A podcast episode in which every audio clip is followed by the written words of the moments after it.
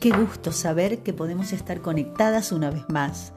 Anhelo cada semana este momento, sabiendo que estarás allí para compartir tanto de lo que Dios tiene para decirnos. Hoy hablamos de la preocupación.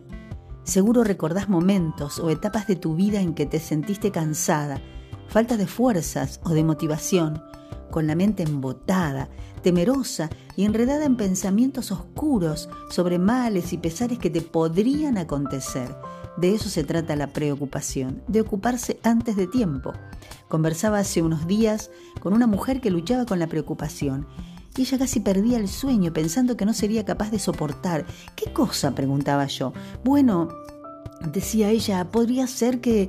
y comenzaba a enumerar posibilidades de situaciones desagradables que si bien podrían ocurrir, al momento solo estaban en su mente.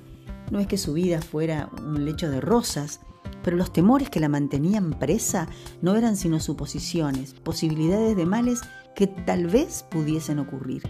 Es que la peor tormenta que tenemos que enfrentar la mayoría de las veces no es la que proviene del entorno, la que sacude desde afuera, sino la que se desata en el interior del corazón, perturbado por la espina de la ansiedad. ¿No lo estás comprobando en tu propia experiencia? ¿Qué temas, pensá? ¿Qué asuntos te han robado la alegría ayer, anoche, ¿Qué preocupación al cruzarse por tu mente le quitó el brillo a tus ojos hace un rato? Nadie dice que no estemos atravesando problemas o dificultades reales, pero ¿no es verdad que somos expertas en añadir a ellos la preocupación por lo malo que no pasó, pero acaso pudiera pasar? El apóstol Pedro nos acerca la lupa para que podamos definir mejor esa actitud de preocupación por cosas que están más allá de nuestro presente. En su primera carta a los creyentes, en el capítulo 5, verso 7, él llama a la preocupación ansiedad y dice, con esa impronta que lo caracteriza, echen toda su ansiedad en Él, porque Él tiene cuidado de ustedes. Obviamente se refiere al Señor. Pedro había estado junto a los otros discípulos aquel día en que el mismo Maestro les enseñó sobre la preocupación porque Jesús conoce esta debilidad del corazón y es como si pudiéramos oír su dulce voz diciendo, no se angustien por el día de mañana, porque el día de mañana traerá su propia preocupación. Basta a cada día su propio mal. Podemos leerlo en el Evangelio de Mateo en el capítulo 6, verso 34.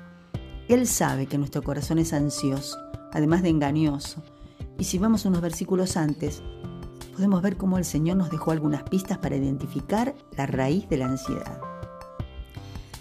Él dice en el verso 5 algo así como no se preocupen, no estén ansiosos hoy por lo que habrán de comer mañana o por el vestido con que se van a cubrir.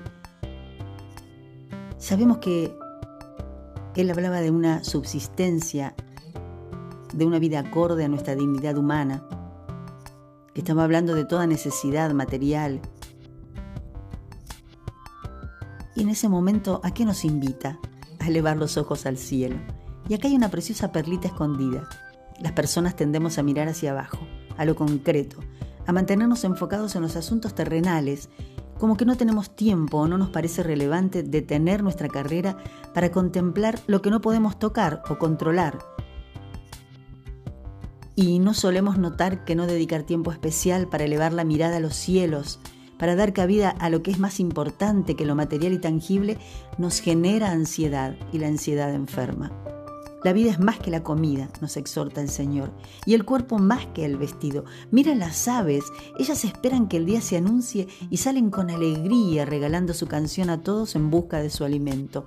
Y cada mañana el Padre Celestial provee para ellas. Esperen en mí, que soy quien sustenta todas las cosas. Confíen y hagan su tarea con entusiasmo, como esas aves. Yo soy quien cuida de ustedes. Es otra manera de decirnos, pero ¿en quién o en qué confían ustedes? ¿En los hombres? ¿En sus capacidades? ¿En su realidad tangible? ¿En las cosas que tienen aseguradas? Y es como si su voz se hiciese ahora más dulce y acariciando nuestra cabeza nos dijese, no vales vos, que sos mi hija amada, creada a la imagen y semejanza de Dios más que ellas. ¿No tendrás vos también ese cuidado amoroso y tierno que el Padre Celestial tiene para con esos pajaritos? ¿Habrá de dejarte Él sin alimento, sin vestido, si esperas y confías en Él de todo corazón? Y otra vez su voz se torna clara y firme, autoritativa y amorosa a la vez y nos exhorta, nos pone frente a lo que significa tener un corazón ansioso. Escasez, cortedad, pobreza de fe. Están actuando, están pensando como personas de poca fe, les dice. Me emociona pensar en las palabras del Señor como diciéndome, diciéndonos, algo así como, hey, mujer, ¿qué está pasando con tu fe? ¿Por qué se turba tu corazón? ¿Por qué tu alma se acongoja, alimentando pensamientos oscuros, tristes, desolados, cuando has comprobado cuánto el Señor nos ha amado hasta dar su vida por nosotras?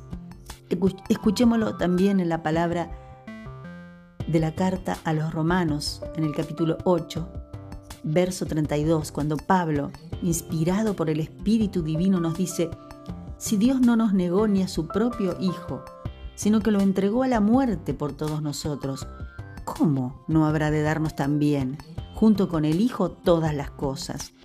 Y en el mismo capítulo de Mateo, en el verso 9, el Señor nos deja la oración, que el Señor nos deja la oración modelo, el Padre nuestro. Y en el verso 8, Él expresó una verdad que te invito a tomar para tu meditación cada vez que las circunstancias o los temores te abrumen. Él nos insta a orar en lugar de preocuparnos no nos dice que seamos cabezas frescas, que dejemos que la vida nos pase por arriba, que nos quedemos impávidas o que seamos imprudentes y fatuas.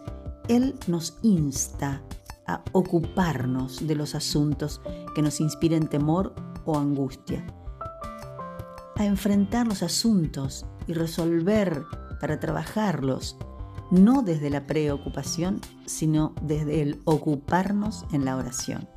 Nuestra mente ocupada en la meditación en la palabra de Dios y en la oración se mantiene saludablemente enfocada en el lugar donde debe estar. Y Jesús no omite aclarar algo. El Padre es omnisciente. Él ya sabe de qué necesidad ustedes tienen. Pero ustedes oren para que sus pensamientos sean enriquecidos, cambiados, hasta que estén en consonancia con los del Padre para que puedan así orar conforme a su voluntad, agradable y perfecta, para recibir lo que esperan. Qué bueno, qué glorioso es ser de Cristo.